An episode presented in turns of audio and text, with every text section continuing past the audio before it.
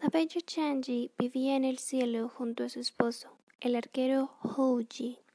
Según se dice, un día los diez hijos del emperador de Jade, señor de los cielos, se convirtieron en diez soles que abrazaron a la tierra. El emperador trató de detenerlos, pero ni siquiera su gran poder pudo hacer nada para prevenir la catástrofe. Solo había una solución, pedir ayuda al intrépido Houji. El arquero disparó contra los incontrolados soles y sus flechas acabaron con la vida de nueve de ellos.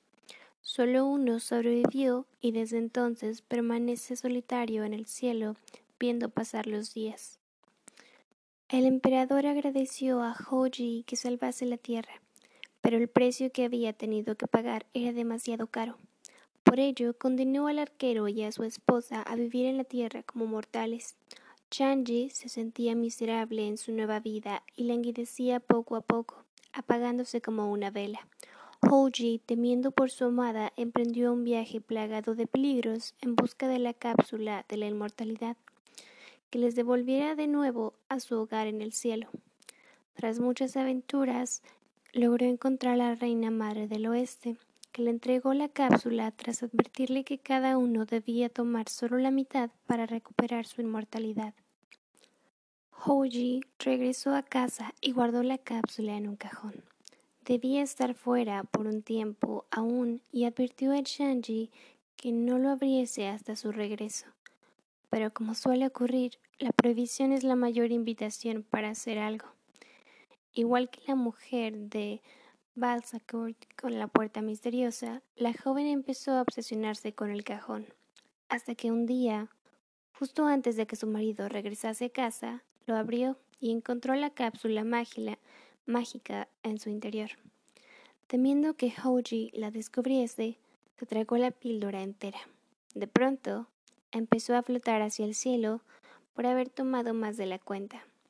El arquero trató de dispararle para evitar que flotase demasiado lejos, pero no tuvo valor, la quería demasiado para causarle ningún daño. Chanji flotó hasta aterrizar en la luna.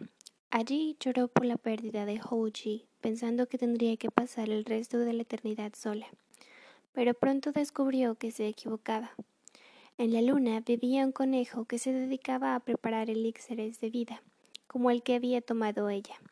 También descubrió otro compañero, un leñador llamado Wu Wang, que había sido desterrado por los dioses como castigo por intentar conseguir la inmortalidad.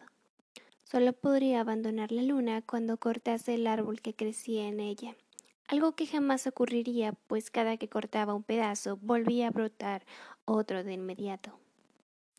Mientras Ji, que añoraba a Ji, Preparó una mesa en el jardín de la casa que había compartido y le entregó como ofrenda sus frutas favoritas.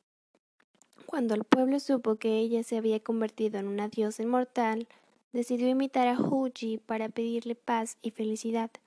Desde entonces y hasta hoy, los chinos se reúnen a mitad del otoño para celebrar un festival en honor al de la Señora de la Luna.